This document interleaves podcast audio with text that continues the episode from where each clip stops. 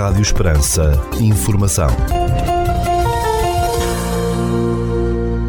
Seja bem-vindo ao primeiro bloco informativo do dia nos 97.5 FM. Estas são as notícias que marcam a atualidade nesta segunda-feira, dia 21 de março de 2022. Foi sob chuva forte no centro histórico de Évora que Orluís Aular festejou este domingo o triunfo na 39ª volta ao Alentejo Delta Cafés em bicicleta. O venezuelano da equipa espanhola Caja Rural Seguros RGA venceu duas etapas e terminou a alentejana com vantagem de 5 segundos sobre Xavier Asparren de Euskadi. A derradeira etapa, corrida entre Castelo de Vide e a cidade Património Mundial da Humanidade da Unesco, não trouxe qualquer alteração às diversas classificações estabelecidas no contrarrelógio da véspera. Ganho por Orluís Aular. Com o quarto lugar neste último dia e já fora das bonificações de tempo à chegada, Orluís Aular conseguiu manter os 5 segundos de vantagem que deram o triunfo na Alentejana, dirigindo aos companheiros um saludo especial. Eh, bueno, gracias a Dios no nos llovió ah, al final de la etapa, eh, justamente después que hemos terminado ha comenzado la lluvia y, nada, muy contento con el trabajo de todo el equipo. El equipo ha hecho un gran trabajo durante estos cinco días y bueno, quiero agradecérselo eh, y bueno, contento con este triunfo, primer, primer triunfo en mi carrera aquí en Europa de una vuelta y nada, gracias al equipo por todo el apoyo.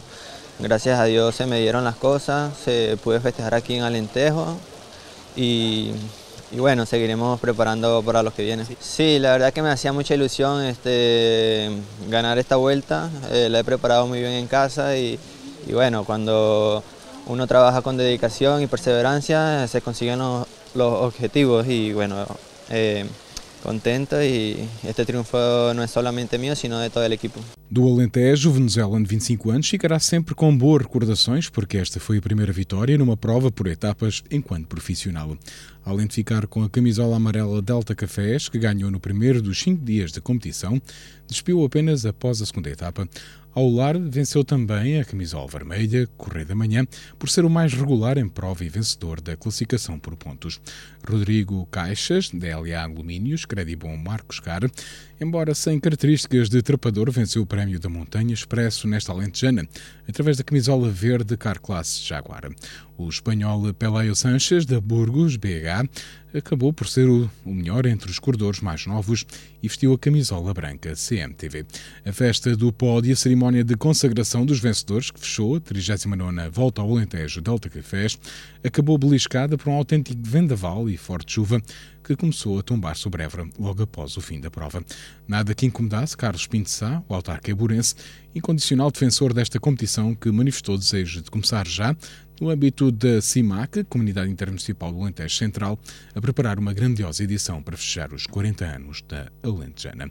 Recorde-se que Portel recebeu, no dia 17, a segunda etapa da volta ao Alentejo em bicicleta, após cumpridos 187 km desde Sines. Muita emoção e muito público para a chegada à meta dos atletas desta 39ª Volta ao Alentejo, no em Portel, com destaque para Asparren, qual se escapou do pelotão acompanhado pelo português Tiago Machado, com quem combinou a vitória final na tirada. No final, o basco Xavier Aspa tornou-se nessa etapa o líder ao vencer a segunda etapa. Destaque ainda para a homenagem por parte do município de Portela ao jovem atleta Raul Ribeiro, natural de Monte Trigo, o qual tem ido a ganhar notoriedade no panorama do ciclismo nacional. Agora na Rádio Esperança, Desporto da Região.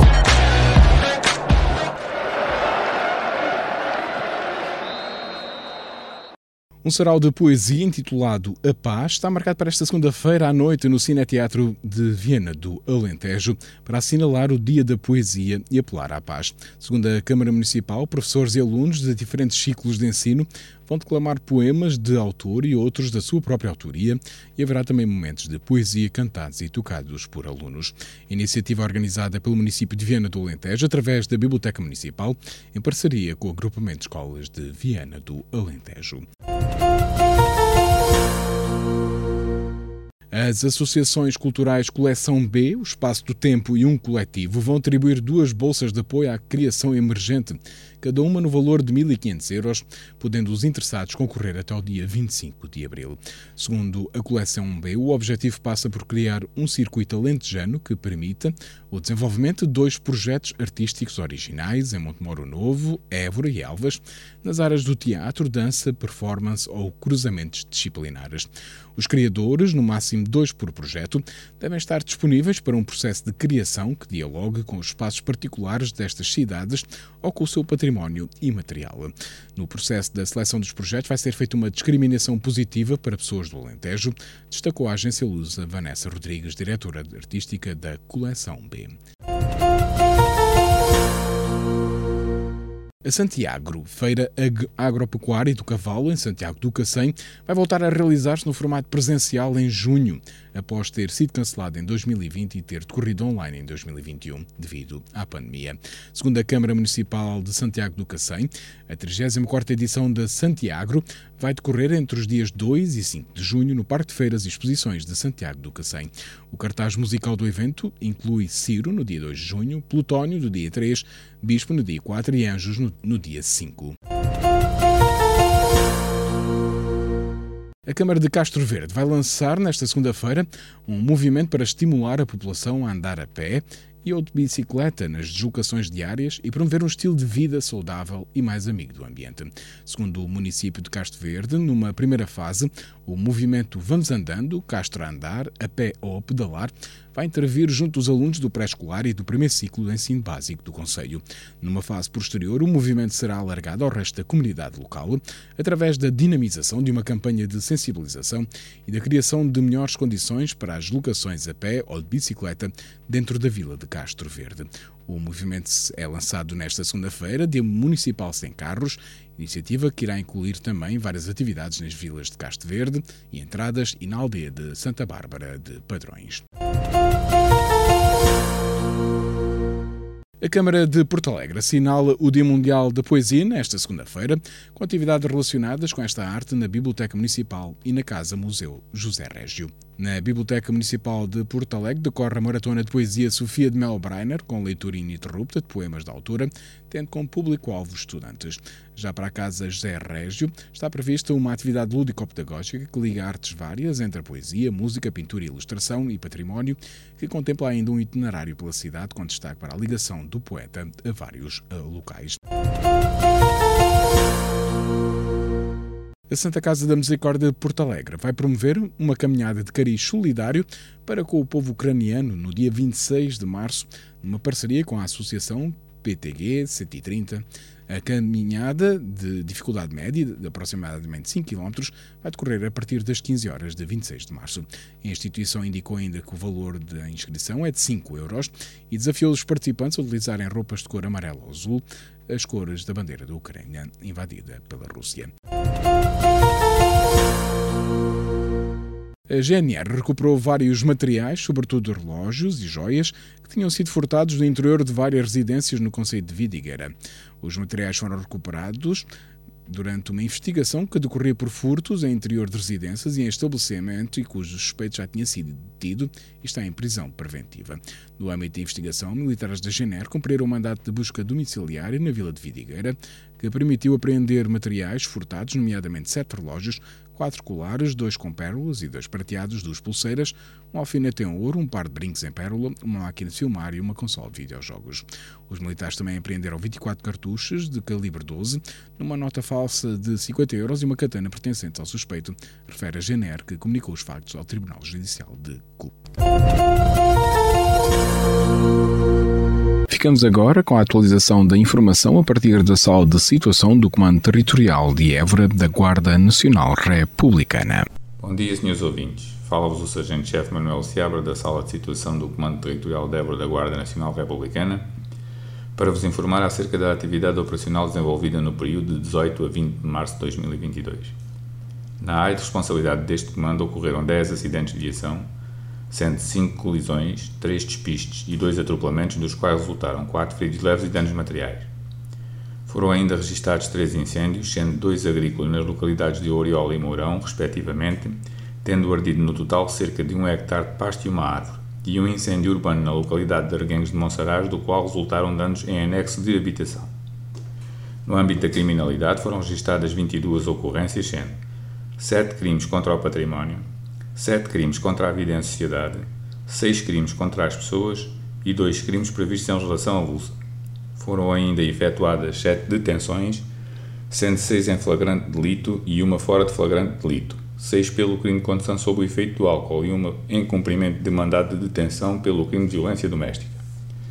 No âmbito contra a ordem nacional, registámos 85 infrações à legislação rodoviária, 11 à legislação policial e uma à legislação ambiental. Damos continuidade às operações Escola Segura Ano Letivo 2021-2022, Leite 2021-2022, Resina 2022, Floresta Segura Route Pole Speed e Operação Desconfinar Mais. Por hoje é tudo. A sala de situação do Comando Territorial de Évora, efetivo desta unidade, deseja a todos os nossos ouvintes o resto de um bom dia e uma excelente semana.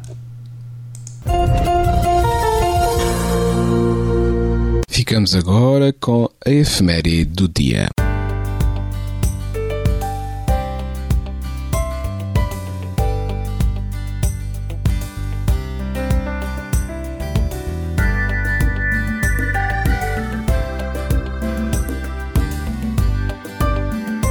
Este dia 21 de março assinala-se o Dia Internacional de Luta contra a Discriminação Racial.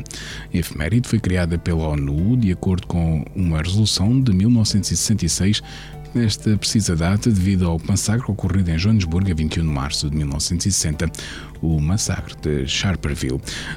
Neste dia, 20 mil pessoas protestavam pacificamente contra a lei do passe, que obrigava a população negra a ser portadora de um cartão com identificação dos locais onde era permitida a sua circulação. A polícia do regime de apartheid disparou na multidão desarmada, causando 69 mortos e 186 eh, feridos. Todos os anos comemora-se a data com um tema relacionado com o racismo. A mensagem do Dia Internacional de Luta contra a Discriminação Racial é de igualdade e de combate à discriminação racial. Neste dia, a ONU reafirma e renova o seu objetivo de ajudar a construir um mundo mais justo e igualitário. Algumas entidades realizam atividades relacionadas com o tema. Em Portugal, destacam-se neste capítulo a Comissão para a Igualdade e contra a Discriminação Racial e o Alto Comissariado para a Imigração e Diálogo Intercultural, que organizam seminários e outras iniciativas.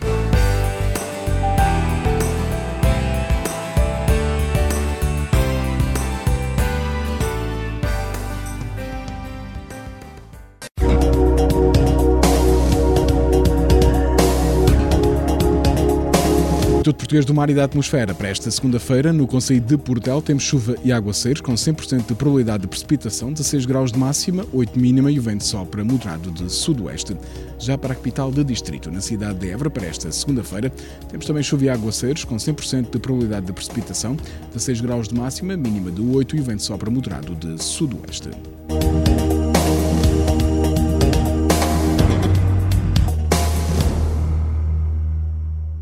Este bloco informativo fica por aqui. Mais informação nos 97.5 FM às 18 horas. Boa tarde.